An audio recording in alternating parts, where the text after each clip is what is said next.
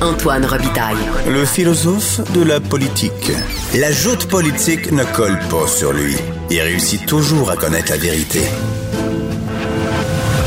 Vous écoutez là-haut sur la colline.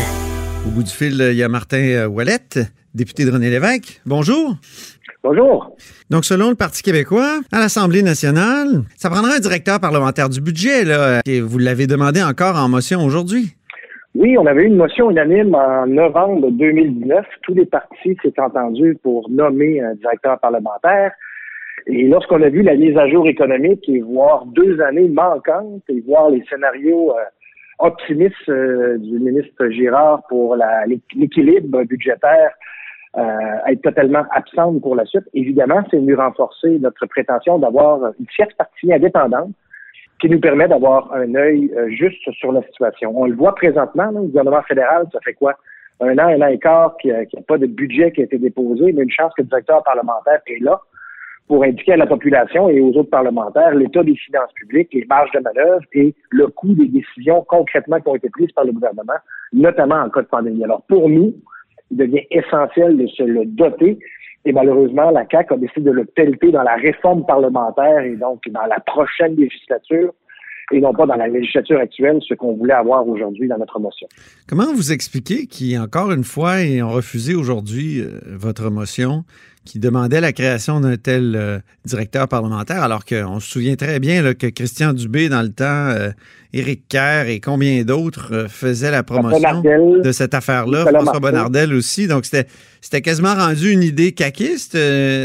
Comment vous expliquez qu'une fois au pouvoir, ils ne le font pas? Est-ce que c'est parce que maintenant, la vérificatrice générale peut justement vérifier euh, les, finances publiques avant chaque élection et donner un portrait euh, euh, optimiste, pas optimiste, un portrait objectif? Non, je pense que ça, c'est effectivement une notion importante qu'on a maintenant et qui donne un peu le portrait clair avant de lancer tout le monde à l'élection. Cela étant dit, je ne sais pas ce qu'il y a un, malaise au sein du ministère des Finances parce que c'est challengeant d'avoir un directeur parlementaire parce que lorsque je présente des prévisions trop optimistes, puis que les prévisions qui sont présentées par le directeur parlementaire sont plus conservateurs, ben là, je dois expliquer pourquoi la différence. Et même chose aussi dans le, le nombre de fois que le directeur parlementaire peut rendre des comptes comparativement au gouvernement. On est chanceux. Antoine, on a négocié avec le gouvernement suite à, la fermeture du Parlement lors de la, la pandémie. On a mis cours à la, au discours du budget, puis on a adopté des crédits pour être capable de, de, de traverser la première vague on a négocié la contrepartie que si le gouvernement allait faire une mise à jour économique, il y aurait des débats en commission des finances publiques, ce qu'on devrait avoir ultérieurement. Et donc, ça nous permet de faire un exercice intéressant de réduction de compte pour la population et de questionner le ministre sur ses orientations. Or, si j'ai pas de chiffres et que je n'ai que les conférences de presse, parce que c'est ça, les mises à jour économiques ou le point économique qu'ils nous font habituellement, c'est un exercice qui, qui, est un exercice de communication et on a accès aux informations par la suite. Mais dans le détail, il manque de l'information et le docteur parlementaire pourrait apprécier effectivement la justesse de certaines prévisions et pourquoi, dans certains cas, on trouve que le ministère des Finances est peut-être plutôt optimiste pour la progression du PIB ou un peu pessimiste tant qu'à la véritable volonté de sortir d'une crise à long terme. Là, vous le trouvez optimiste, le gouvernement, euh, en disant qu'il ben, va équilibrer euh, en 2025, il va équilibrer le budget, puis entre autres avec euh, beaucoup d'argent qui vient du fédéral? Oui, et il a ouvert aussi la porte à une autre chose, de peut-être revoir la loi sur les clés budgétaires et le fonds de génération pour peut-être changer quelques balises qui nous amèneraient à moins cotiser pour euh, répondre à nos obligations.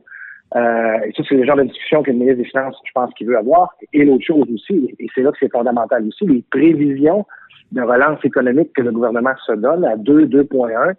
Or, les économistes qu'on a consultés et qu'on peut consulter, notamment avec la chaire en économie, euh, fiscalité pardon, de Sherbrooke nous amène à des projections qui sont moins optimistes. On est autour d'un 1,7, 1,8 euh, d'augmentation du, PIB. Et donc, on n'est pas à la même place. Donc, Mais dans la mise à jour, on parlait même de 5% d'augmentation de, du, PIB dans, dans, le rebond. Là. Ça, est-ce que ça vous apparaît euh, réaliste?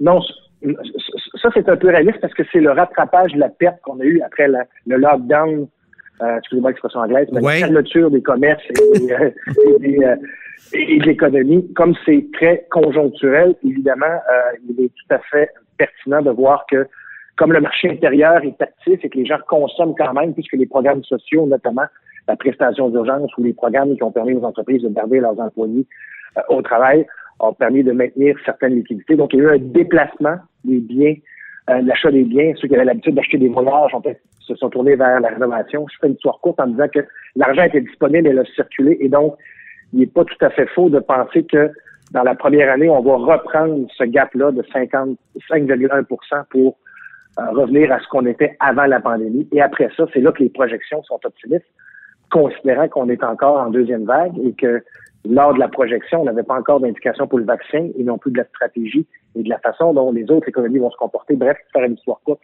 Il y a beaucoup de vœux et je pense que c'était voulu pour le gouvernement de ne pas noircir dans son budget les deux prochaines, les deux années manquantes sur une projection de cinq ans. Tout, tout ça parce qu'il veut donner marge de manœuvre de réajuster. Donc, il ne veut pas annoncer une mauvaise nouvelle. Il, fait le mhm. pari que ce sera de bonnes nouvelles ultérieurement.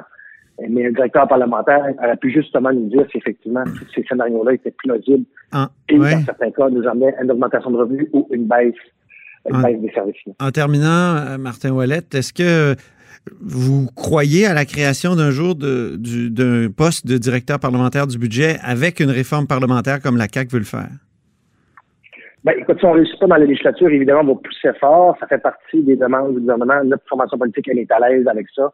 Québec solidaire aussi. J'ai pas entendu encore les libéraux à ce sujet, mais je pense que pour l'institution, pour les, contribuables, ça, prend un acteur indépendant.